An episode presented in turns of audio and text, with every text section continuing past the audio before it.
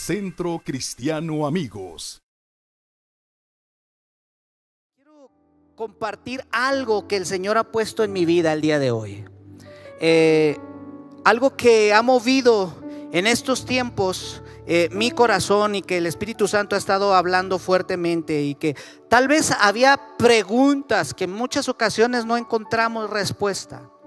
Eh, y nos hemos preguntado, y yo me preguntaba tiempo atrás, ¿por qué eh, en los tiempos de Jesús, por qué en los tiempos de los apóstoles eh, había tanta unción, había tantas señales, tantos milagros, y hoy en día parece que, que no los vemos tan a menudo? Y no quiere decir eh, con esto de que Dios esté perdiendo el poder, porque el poder de Dios nunca eh, aminora, sino que Dios es el mismo de ayer, de hoy y por los siglos de los siglos. ¿Cuántos creen esto? Dios sigue haciendo milagros, Dios sigue haciendo maravillas, pero ¿qué ha pasado? Porque muchas veces lo que nosotros estamos pidiendo no se lleva a cabo? Porque muchas veces estamos orando y pidiéndole a Dios por una señal, por un milagro, y este milagro no lleva? Yo me hacía esa pregunta, no sé si usted también se ha hecho esta pregunta últimamente. Ahora, yo les pregunto a los que están aquí abajo y a los de allá de arriba, ¿cuántos de los que estamos aquí necesitamos un milagro de parte de Dios? Levante su mano. Mire cuántos somos, somos muchos. Muchos los que necesitamos un milagro. Ok, quiero leerle por favor eh, algo que, yo estuve meditando eh, eh, e investigando acerca de, de qué son las señales y qué son los milagros, la definición de cada uno de ellos. Y analizando lo que vienen siendo las señales, dice que son signos, objetos, gestos, marcas, luces, sonidos que se usan con el fin de indicar cierta información de algo. Por ejemplo, las luces de un semáforo. Por ejemplo, cuando vamos en carretera vemos algunos eh, señalamientos, algunas señales de, de, amarillo que nos indica que el camino es sinuoso, que hay curvas, que hay derrumbes, que hay un montón de cosas delante de nosotros. Sustituye la palabra y tiene mucha utilidad práctica, pues sirve para orientarnos, para evitar peligros, para informarnos o algo bien especial, para ayudar a otros. Diga conmigo, ayudar a otros. Eso es, son las señales. Ahora, definición de milagros. ¿Qué es? Comúnmente milagro es aquel hecho que no puede explicarse a través de las leyes naturales y por eso es que se lo atribuye a una intervención sobrenatural o divina y que normalmente trae o produce algo extraordinario y maravilloso, algo que se venía esperando o pidiendo con gran ansia y deseo. Ese es un milagro algo sobrenatural, algo que necesita la intervención de Dios, la intervención divina. Ahora, quiero exponer la palabra de Dios en esta tarde con el título de provocadores. ¿Cómo se llama el tema? Yo quiero invitarle, ayúdeme a predicar. El estar aquí no es nada fácil, les tiemblan las corvitas, por si usted no lo ha notado, pues yo se lo digo. Eh, se pone uno nervioso, y, qué importante es que usted nos ayude a predicar. ¿Me va a ayudar? ¿No se me va a dormir? ¿No? Ok, más adelante le encuentro una, una, anécdota acerca de esto. Ok, entonces hablamos del tema de provocadores. Investigando también ahí en Google, Google ya sabe que nos saca de apuros y cuando usted pone una palabra y le pide ahí una definición, yo ah, estudiando le puse ahí, no, ahorita Google me va a sacar toda una enciclopedia y le puse definición de provocadores. Y vaya que me llevé una sorpresa, porque solamente me dijo gente que provoca. Yo dije, me ayudó bastante. Pero estudiando un poquito más la palabra de Dios, me di cuenta que una persona que provoca se cumple lo que Jesús les habló a sus discípulos en Marcos 16, 17, que dice que estas señales seguirán a quienes. ¿Sí se lo sabe? Que estas señales seguirán a quién? A los que creen. ¿Cuáles señales? Y empieza Jesús a detallar. Echarán fuera demonios, pondrán sus manos sobre los enfermos y estos sanarán. Y, empieza Jesús a detallar las señales. Pero ¿qué ha pasado en este tiempo? Y no voy a, basar este, este, este, mensaje en este texto, sino solamente quería hacer eh, eh, un repaso de lo que Jesús había hecho para entender más qué es lo que significa provocadores. Diga conmigo, yo soy un provocador. Y como dice Google, que provoca, ¿verdad? Ok, vamos a, acompáñeme por favor en San Juan, en el capítulo 2. Vamos a poner base bíblica para partir de aquí. San Juan, capítulo 2, versículo del 1 al 12. Voy a tomar esta, esta base bíblica, es muy conocida por todos. Yo sé que muchos la, ya la, la hemos leído, hemos escuchado incluso mensajes de esto, pero quiero que lo veamos desde una perspectiva diferente. San Juan capítulo 2 versículo 1 y 12, si usted trae Biblia, ábrala, si trae celular, prenda ahí su celular, este, y si no, van a aparecer en las pantallas la parte eh, proporcional que estamos leyendo, voy a usar la Reina Valera, así es que San Juan 2 del 1 al 12, dice la Biblia, al tercer día se hicieron unas bodas en Caná de Galilea, y estaba allí, ¿quién? Vamos, ayúdeme, dígalo más fuerte. Estaba allí la madre de Jesús. Note, note, note esto. Estaba en primer lugar, ¿quién? La madre de Jesús. Versículo 2. Y fueron también invitados a las bodas. ¿Quién? Jesús y sus discípulos. Entonces, en primer lugar estaba la madre de Jesús. En segundo lugar, Jesús y sus discípulos. Quiero que quede esto bien claro porque lo vamos a desmenuzar un poquito más adelante. En primer lugar, la madre de Jesús. Segundo lugar, y tercer lugar, sus discípulos. Seguimos leyendo. Versículo 3. Y faltando el vino, la madre de Jesús le dijo, no tienen vino. Jesús le dijo, ¿qué tienes conmigo, mujer? Aún no ha venido mi hora. Su madre dijo a los que servían, haced todo lo que os dijere. ¿A quién le dijo la madre de Jesús? Diga conmigo a los servidores. Le dijo, haced lo que Él los diga. ¿Quién? Lo que Jesús diga. Versículo 6. Estaban ahí seis tinajas de piedra para agua conforme al rito de la purificación de los judíos en cada una de ellas, de las cuales cabían dos o tres cántaros. Jesús le dijo, llenad estas tinajas de agua. Y las llenaron hasta dónde? Hasta arriba. Entonces les dijo, sacad ahora y llevadlo al maestresala. Y se lo llevaron.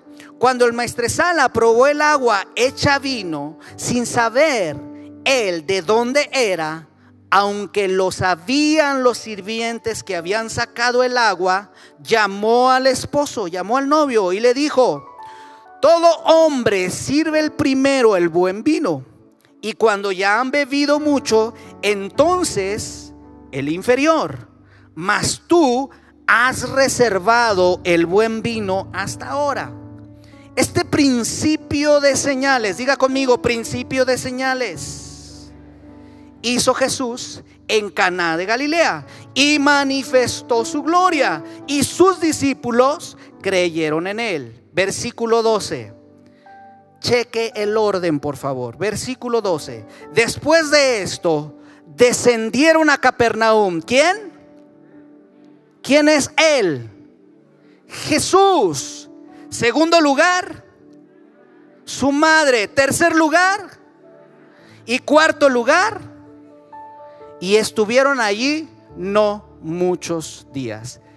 Quiero, quiero compartir esta mañana algo bien importante.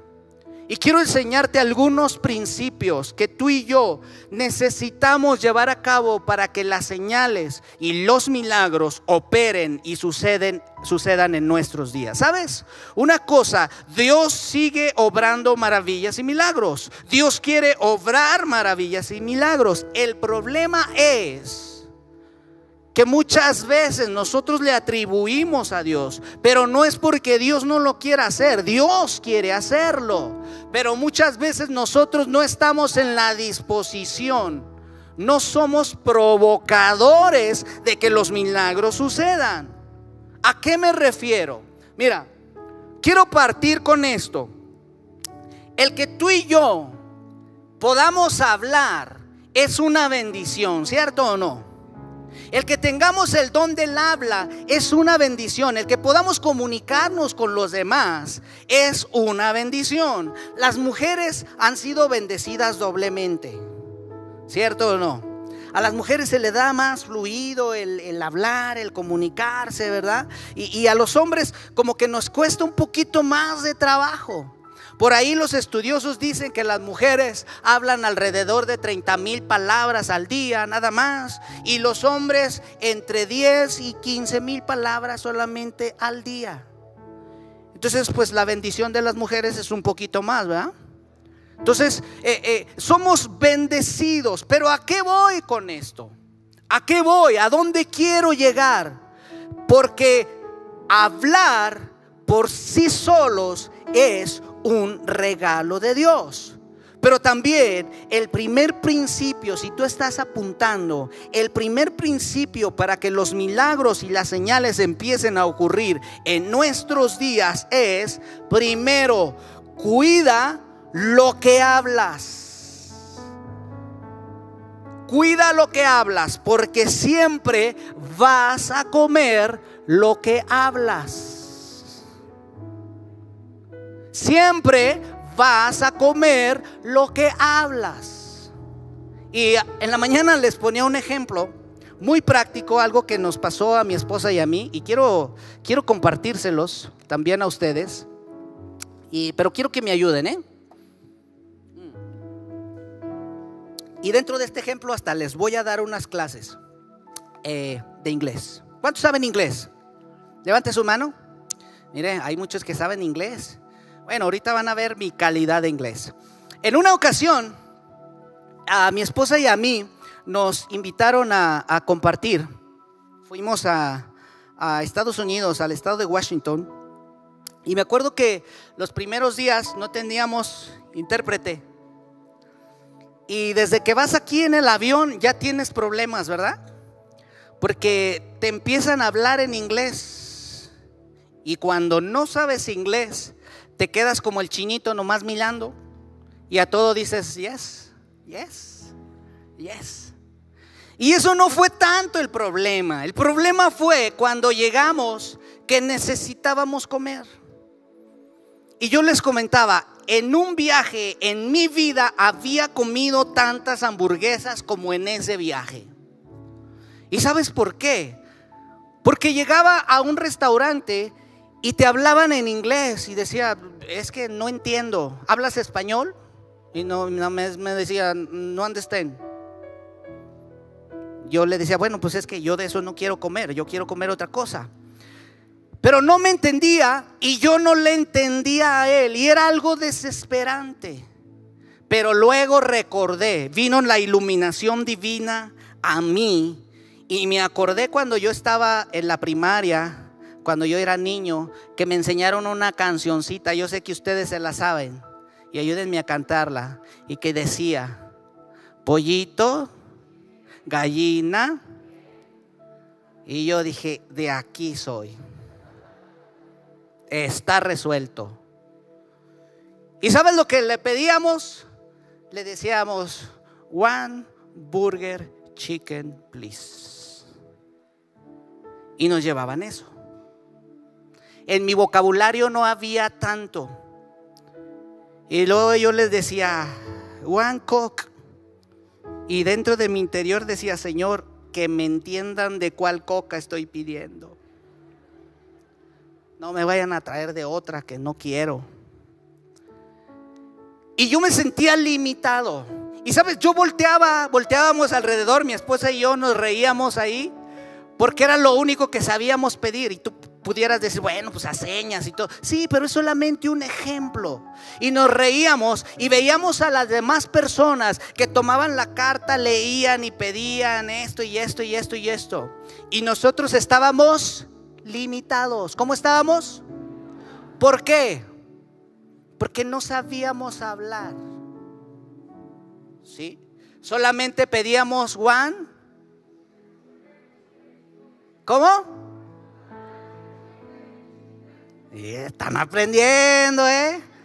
están aprendiendo, son una iglesia bien, bien, bien inteligente. Y solamente podíamos pedir eso. Y a nuestro alrededor la gente con unos cortes así tremendos, jugosos.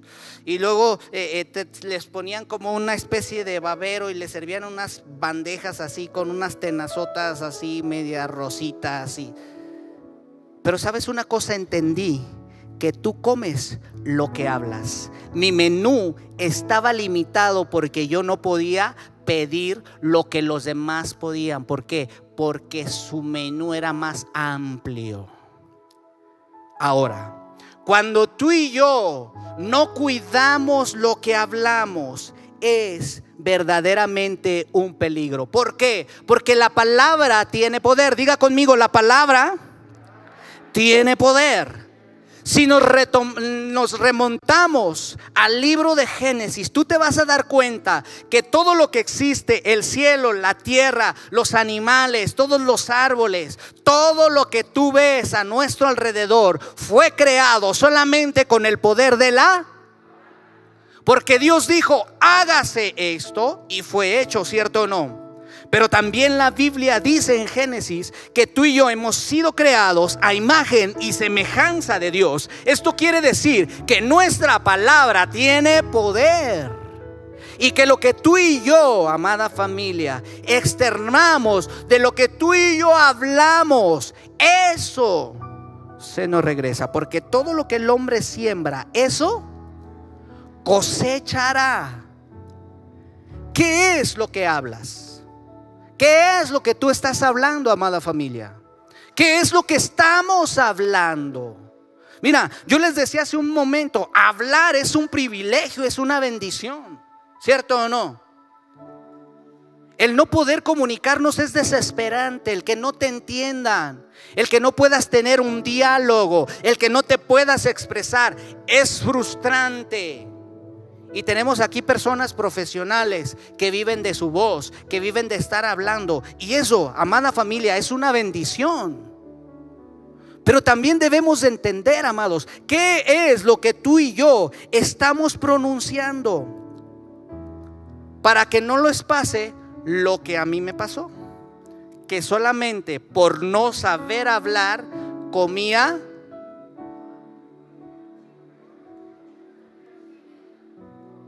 Eso. Por no saber hablar. Por no saber expresarme. Ahora, ¿qué es lo que nosotros estamos hablando? Tal vez pudiéramos decir, ¿ha, escuchado gente que se queja de todo? ¿Sí? ¿Conoce a gente así? Voltea a su lado, ¿vinieron aquí? No, ¿verdad? No, no, no vinieron esa gente. Pero ¿a poco no se ha encontrado con personas que de todo se quejan? Que si sale el sol, que porque no sale, que si hace frío, que si hace calor, que si ponen ventilador, que si no ponen y que si lo, ay, jole, que si lo voltean, que si, que si la luz, que si se oye, que si no. ¿Ha conocido gente así? Y sabes una cosa, amados. Hay muchas veces que es más fácil el poner nuestros ojos, el hablar de las cosas negativas que de las cosas positivas. Un, dos, tres. ¿Cierto o no? Es más fácil para ti y para mí hablar de lo negativo. ¿Cierto o no? Su silencio me tranquiliza. Pero es más difícil hablar de las cosas positivas. y nos agarramos y hablamos de lo que el diablo está haciendo en esta vida y en este mundo, pero perdemos de vista lo que Dios está haciendo en este tiempo. Y qué importante es que despeguemos nosotros nuestra vista de lo que el diablo está haciendo y pongamos nuestra vista en las cosas que Dios está haciendo con sus hijos. Pero parece que es más difícil. Es más difícil.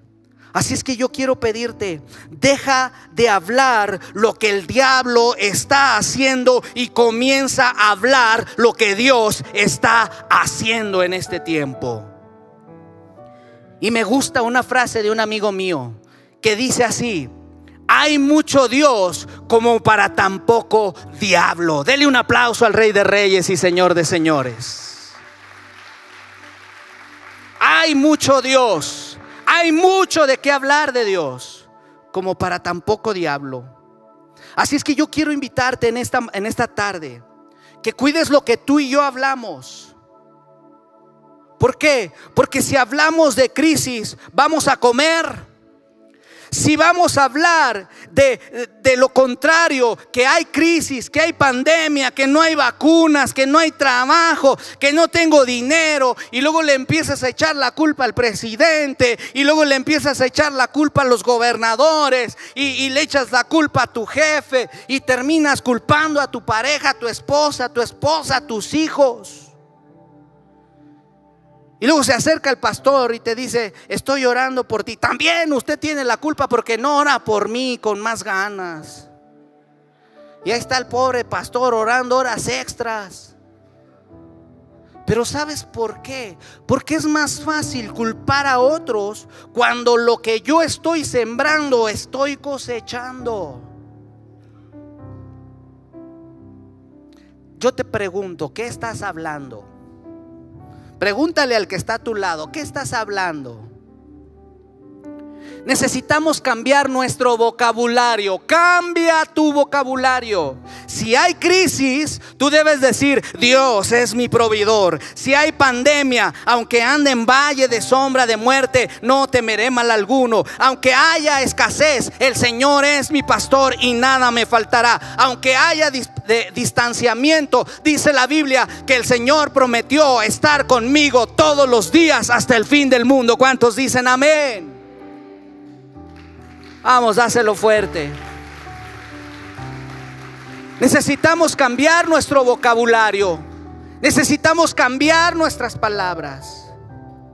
Que si tú hablas de fe, vas a comer fe. Si tú hablas amor, vas a comer. Si tú hablas paz, vas a comer. Si tú hablas palabra de Dios, vas a comer. Yo te pregunto, ¿qué estás comiendo?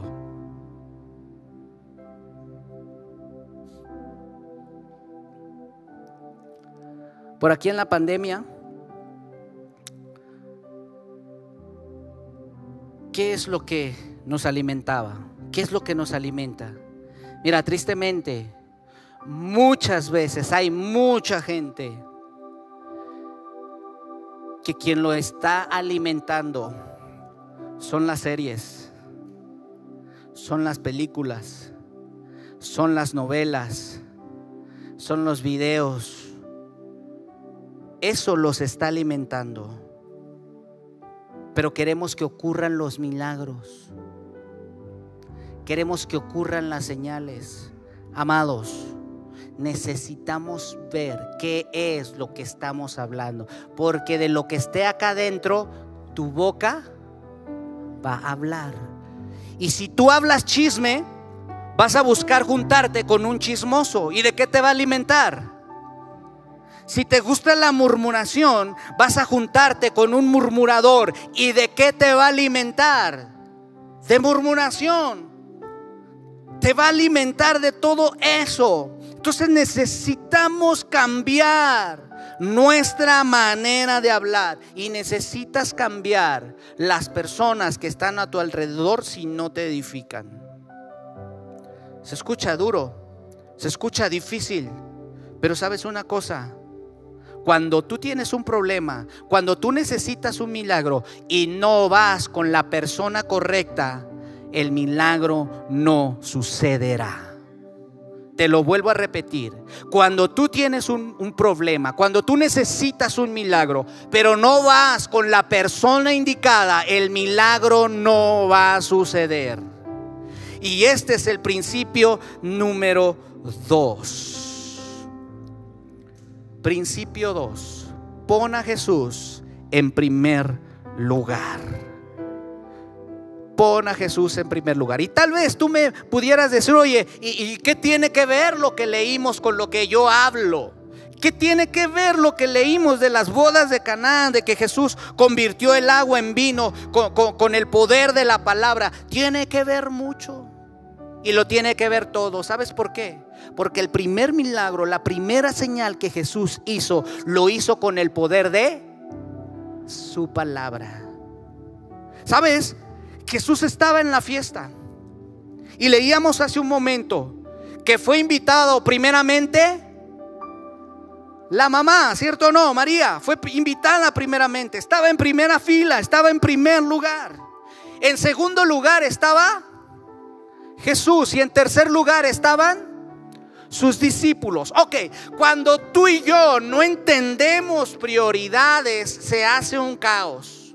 Mira, si tú no sabías, las bodas judías no eran de cinco horas como las bodas de hoy, que tú rentas un lugar y cinco, seis horas, siete horas. No, no, no. Eran siete días lo que duraban las bodas. Entonces, obviamente, había una planeación.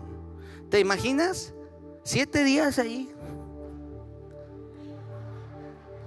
Se la saben, ¿eh? Traviesillos. Imagínate siete días de fiesta. Obviamente había una planeación. Di conmigo planeación. Pero cuando Jesús no está en primer lugar, empieza el caos. Mira, surgió un problema en la fiesta. ¿Qué problema surgió en la fiesta? Se acabó el vino, ¿cierto o no? Se acabó el vino. Y mientras no existía el problema, el nombre de Jesús no se pronunciaba. Mientras no existía el problema, Jesús estaba en su mesa, estaba platicando, estaba conversando, estaba danzando. Yo no sé qué estaba haciendo, pero Jesús estaba pasando desapercibido en esa fiesta mientras no existía el problema. ¿Me estoy explicando? Pero una vez que saltó el problema, entonces sí buscaron a Jesús. Y no digo que esto sea malo, pero cuántas veces, amada familia, nos pasa así como en esta fiesta, que estamos a gusto, estamos contentos de la vida, no nos falta nada, tenemos dinero en el bolsillo, tenemos dinero en el banco, eh, eh, estamos con salud, no tenemos ningún problema. ¿Y Jesús?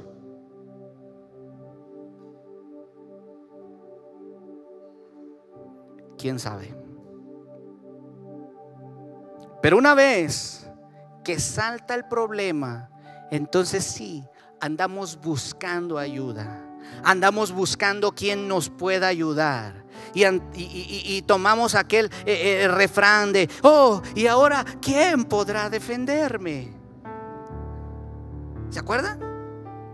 Pero ¿por qué nada más nos acordamos en Jesús cuando estamos en un momento de dificultad?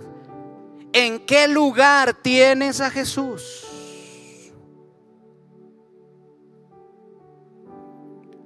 Me llama la atención porque María se dio cuenta. Y yo me pregunté, ¿por qué se tuvo que dar cuenta una mujer que faltaba el vino? Y el Espíritu Santo me lo reveló. Es otro don de las mujeres. ¿Cierto o no? Las mujeres van a una fiesta y con el hecho de que le hagan así, ya guacharon todo, ¿cierto o no? Y luego dicen, mira, ya está fulanita, vino con el mismo vestido de la boda pasada, trae los mismos zapatos, trae los mismos aretes y trae el mismo peinado. Parece que durmió parada todo este tiempo. ¿Cierto o no? Pero ¿por qué las mujeres? ¿Por qué la mujer se dio cuenta? ¿Por qué no el hombre? A mí me ha pasado. A veces estoy platicando profundamente con mi esposa y le digo, oye mi amor, fíjate que eh, eh, eh, con mis hijas pasó esto y esto y esto. Uh, desde hace un mes yo ya sabía. Y yo con la nueva. Es un don de las mujeres, diga, es un don de las mujeres. El asunto aquí, amados, es que cuando salta el problema, ir con la persona correcta. Diga, ir con la persona correcta. María se dio cuenta. Y María no fue con los, con los organizadores de la fiesta. María no fue con el dueño de la terraza. María no fue con la comadre y le dijo, ¿sabes qué? Acompáñame al Oxxo para comprar lo que hace falta. María no fue con los novios a decirle, ¿sabes qué? Pues se acabó el vino. No, no fue con ellos. ¿A dónde fue María? María fue con aquella persona que podía solucionarle el problema. Pero en muchas ocasiones tenemos el problema, tenemos la bronca encima y vamos con la comadre, vamos con el compadre, vamos con el amigo y dejamos en último lugar a Jesús. Un, dos, tres. ¿Sabes? El milagro no lo va a hacer el vecino, no lo va a hacer el compadre, el milagro no lo va a hacer la comadre, el milagro lo va a hacer el rey de reyes y señor de señores. Dele un aplauso al rey de reyes.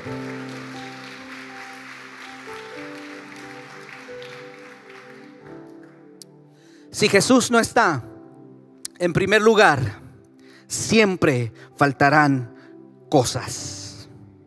Si Jesús no está en primer lugar, siempre habrá un caos. María se da cuenta de lo que falta y va con la persona indicada. María se da cuenta de que había un problema y va con la, con la persona indicada. Yo quiero invitarte en esta mañana, iglesia, en esta tarde, si tienes un problema, pero no vas con la persona indicada, el problema va a seguir. Ve con la persona indicada. Ve con quien tiene la solución en tu vida. Pero me llama la atención porque siendo el primer milagro que la Biblia registra de Jesús, en ese milagro no encontramos que Jesús sana a una persona.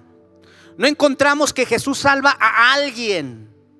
Quizás pudiéramos decir, pues yo no sé por qué Jesús hizo ese milagro. Pudieron ir y, comprar más vino, pudieron ir al supermercado y, y, rápido traer los insumos que se requerían. Pero ¿por qué Jesús hizo ese milagro?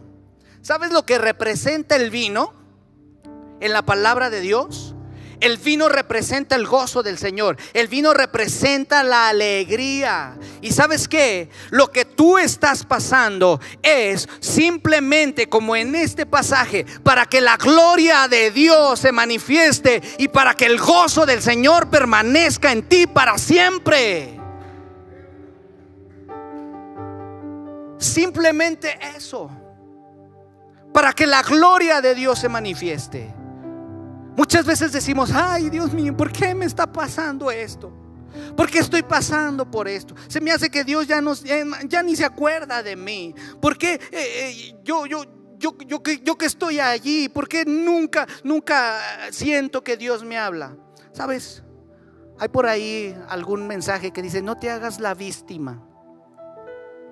Mejor glorifica a Dios y dile, Señor, yo sé que a través de esta situación tu gloria se va a manifestar, tu nombre va a ser glorificado y lo que hoy me está haciendo llorar, el día de mañana será el causal de mi gozo. ¿Cuántos dicen amén a esto?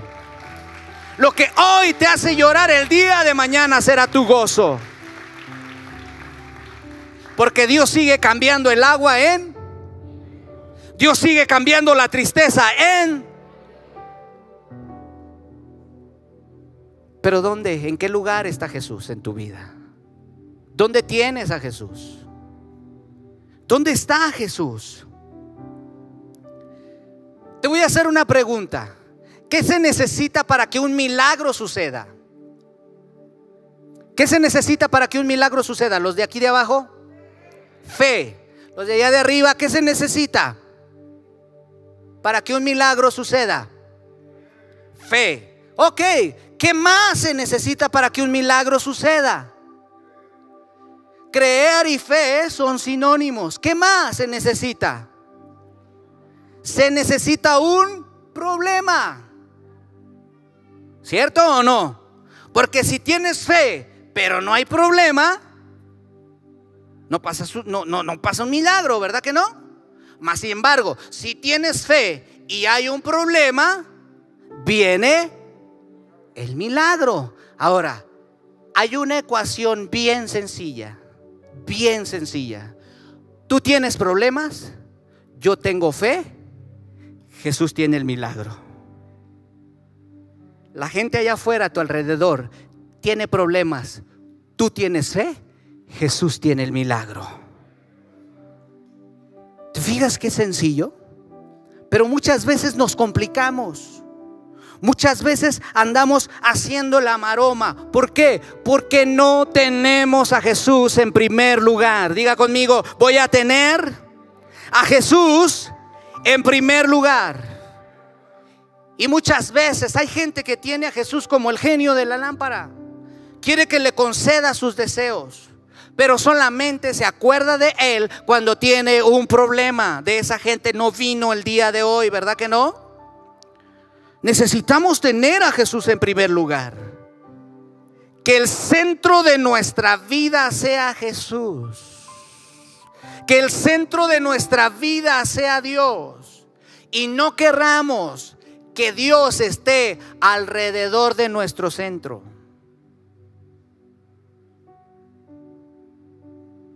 Necesitamos, amada familia, tener en primer lugar a Jesús.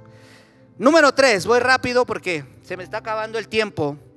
El tercer principio que necesitamos hacer es obedecer todo lo que Jesús dice. Obedecer todo lo que Dios dice. Fácil o difícil. Su silencio me tranquiliza, dice el pastor. Fácil o difícil. Mira, muchas veces a nosotros, a lo menos a mí en lo particular, se me hace difícil obedecer. Yo no sé a ti. ¿A cuántos se les hace difícil obedecer? Mira, ya no soy el único pecador. Pero a mí en lo personal muchas veces se me hace muy difícil obedecer. Pero sabes, es un principio.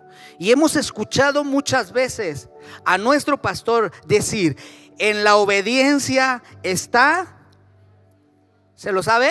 En la obediencia está, en la obediencia está la bendición, amados. Y es importante cómo María va con, con las personas correctas.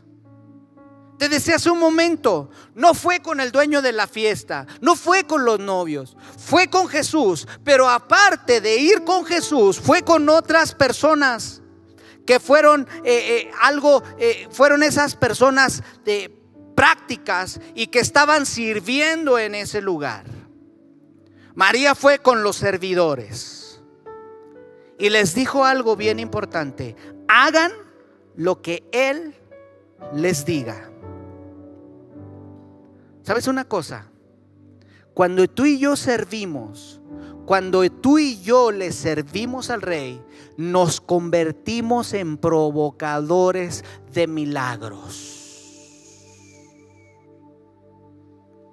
Cuando tú y yo servimos a Dios, nos convertimos en provocadores de milagros. Gente que sirve, gente que provoca milagros. ¿Y qué será más interesante? ¿Qué será mejor? ¿Recibir el milagro o provocar el milagro? ¿Qué será mayor bendición? recibir el milagro o provocar el milagro. ¿Sabes una cosa? Yo prefiero ser provocador de milagros. Yo no sé tú, pero yo prefiero provocar milagros. Porque dentro de esa provocación yo estoy viviendo bajo una atmósfera sobrenatural. Una atmósfera donde Dios opera solamente. Pero nosotros solamente somos el medio, somos los provocadores que hacen que suceda el milagro. María va con los servidores y les dice, ¿saben qué? Hagan lo que Él les diga. Y sabes, me encanta ese tipo de personas. Me encanta esas personas. Yo puedo imaginar a los meseros ahí en la fiesta, con su moñito, con su saquito. Y Dios bendiga a los que tienen esta profesión. La verdad que eh, son personas que, que son dignas de admirar Digo, ellos tienen su trabajo y como dice, no iba, iba a decir la Biblia, pero no se crean, la Biblia no dice porque luego sí se la creen. Pero como dicen por ahí, no os hagáis, hay que darles también a ellos. Es su trabajo. Mientras usted y yo disfrutamos de una fiesta, ellos están trabajando y hay que darles. María fue con estas personas y les dijo, hagan lo que Él les dice. Yo me los puedo imaginar, yo soy muy imaginativo y los, los puedo imaginar ahí a los que estaban sirviendo delante de Jesús, haciéndole así. Y Jesús así.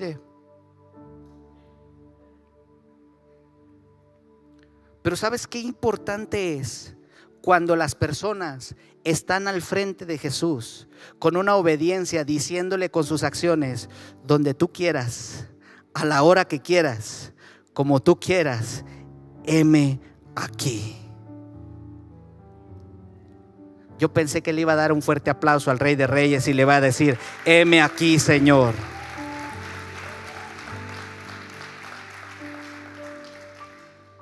¿Sabes? Cuando yo estaba estudiando esto, algo llegó a mi espíritu y a mi corazón. Y hoy quiero soltar esta palabra para tu vida, tú que estás sirviendo, tú que estás trabajando. A lo mejor tú puedes decir es que lo que yo hago es, es, insignificante, es que nadie lo sabe, es que nadie lo toma en cuenta. quizás tú acomodas las sillas, barres, lavas los baños, cuidas los coches, das la bienvenida y la gente ni siquiera sabe tu nombre.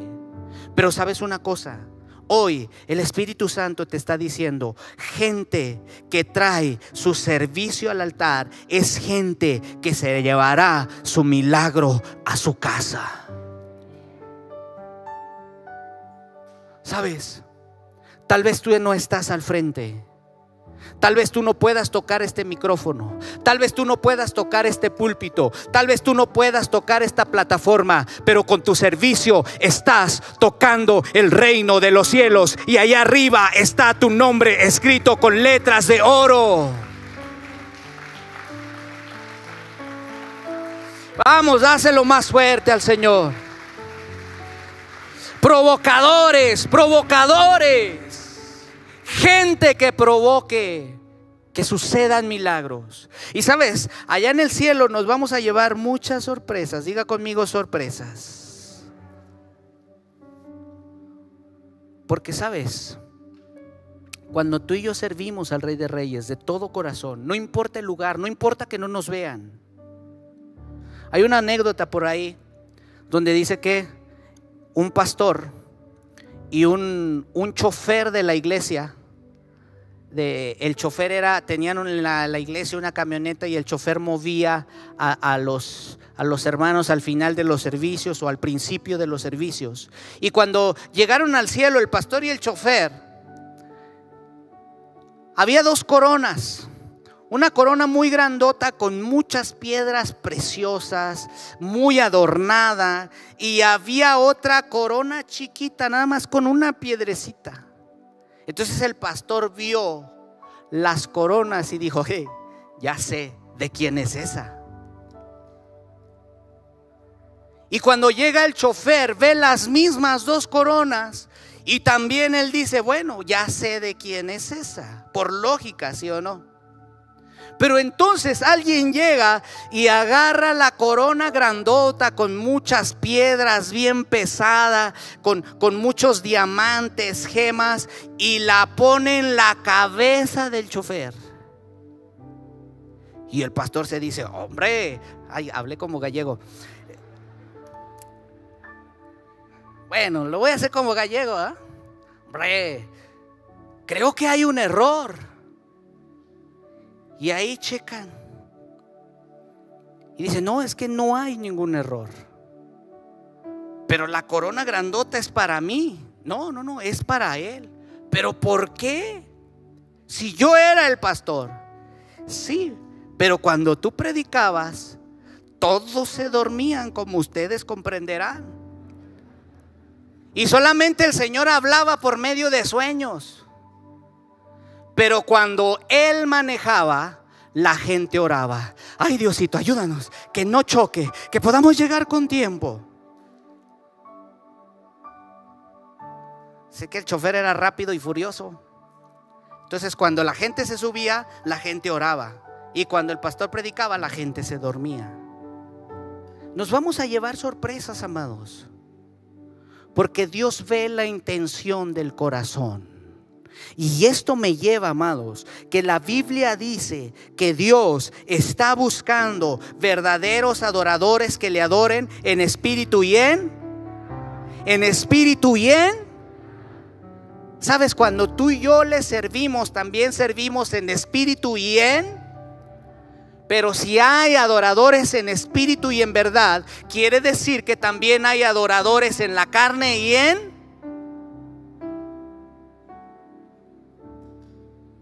adoradores en la carne y en mentira. ¿Se podrá adorar en mentira en la carne?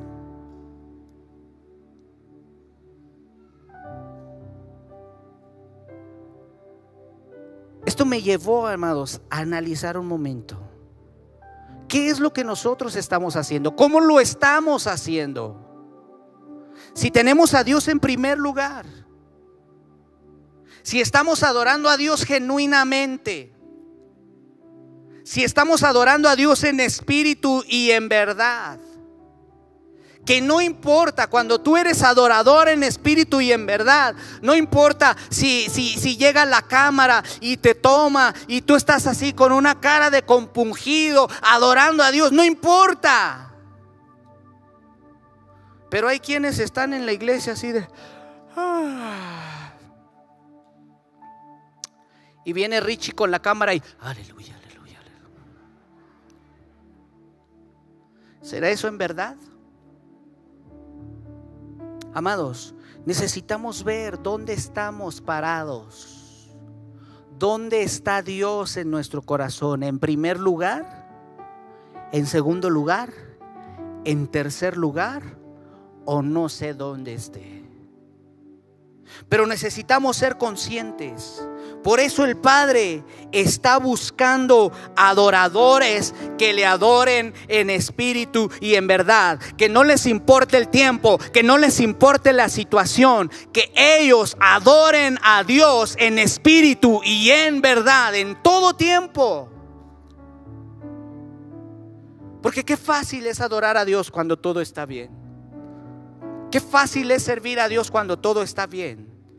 Pero cuando viene la circunstancia difícil, es ahí cuando nuestra fe es probada y cuando se ve quien verdaderamente adora a Dios. ¿Sabes por qué? Porque no le estás sirviendo a Dios por una conveniencia, no le estás sirviendo a Dios por lo que Él te está dando, estás sirviendo a Dios porque hay una convicción dentro de tu corazón. Y eso es lo que Dios ve en ti y en mí. Gente así verá milagros suceder. Ya para terminar, ponte de pie, por favor. Quiero terminar, quiero cerrar con esto.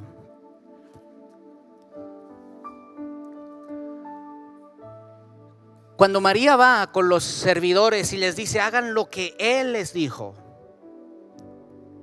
Jesús solamente les dice unas palabras a los servidores. Les dijo, llenen esas tinajas. llénenlas de agua. Y las llenaron hasta arriba. ¿Sabes? Me llama la atención. Porque el agua en la palabra de Dios simboliza la palabra de Dios. Un agua que te purifica. La palabra de Dios te purifica. Te limpia.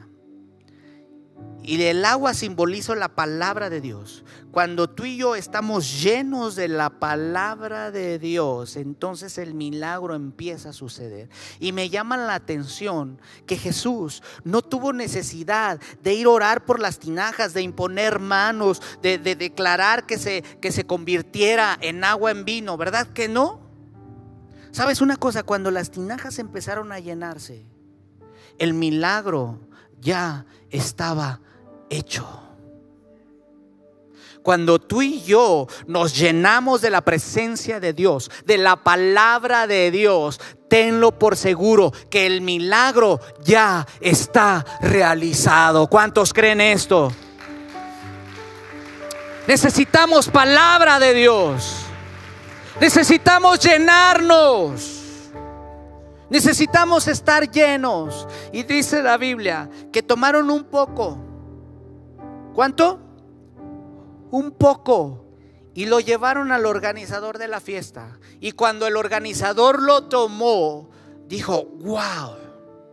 Normalmente en las fiestas sacan el mejor vino al principio. Y cuando ya todos han tomado bastante, entonces sacan el peorcito. Pero aquí fue al revés. Hoy te tengo noticias. Tal vez tú has probado muchas cosas. Tal vez lo has intentado con muchas cosas. Es más, en tu desesperación por un milagro, por una señal, tal vez has acudido con el brujo, tal vez has acudido con la bruja, tal vez has ido a que te lean la mano, a que te lean el café, pero te tengo noticias. Lo mejor no lo hace el hombre, lo mejor para tu vida lo hace el rey de reyes y señor de señores.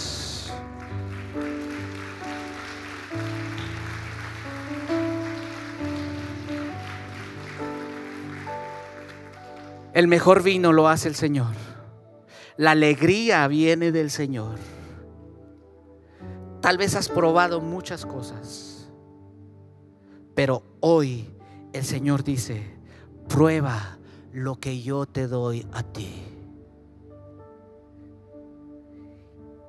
Y quiero terminar con esto. Cuando nosotros nos llenamos de la presencia de Dios, el milagro sucede y lo mejor ha sido hecho por Dios. Yo quiero invitarte en esta tarde. Si tú necesitas un milagro, levanta tu mano. Si tú estás orando, has estado orando por un milagro, levanta tu mano. Sabes, el que convirtió el agua en vino está aquí. Jesús está aquí. Y hoy es el día de tu milagro. Solo necesitas cuidar lo que hablas, poner a Jesús en primer lugar. Y necesitas obedecer lo que Dios dice en su palabra. Y si tú necesitas el milagro, cierra tus ojos. Hoy quiero orar por ti. En el nombre de Jesús, Padre, te doy gracias por tu palabra. Gracias porque tu Espíritu Santo, Señor, está en este lugar. Gracias, Señor, porque tú sigues obrando maravillas y milagros. Hoy, Señor, reconocemos que tú eres el mismo de ayer, de hoy y por los siglos de los siglos. Y estas manos levantadas, Señor, en señal de necesidad de un milagro, Señor, son manos que han, Señor, decidido ponerte en primer lugar, que han decidido, Señor, obedecer tu palabra, que han decidido, Señor, hablar lo que tú estás haciendo en nuestra vida. Y yo te pido, Señor, en el nombre de Jesús, para que tu Espíritu Santo, tu poder, sea obrando, Señor, en la vida de cada uno de ellos en el nombre de Jesús. Es el tiempo, Señor, donde los milagros ocurran. Es el tiempo donde las maravillas y milagros ocurran Señor. Y en el nombre de Jesús, todo lo que estaba atado se desata en el nombre de Jesús. Todo lo que estaba obstruido tiene libertad y corre en el nombre de Jesús. Todo lo que estaba estancado ahora corre y fluye como ese río que va por su cauce y riega a lo que está a su lado. En el nombre de Jesús, Padre, nos ponemos en tus manos y declaramos, Señor, tu Espíritu Santo obrando en la vida de cada uno de tus hijos. En el nombre de Jesús. Te damos gracias, Espíritu Santo.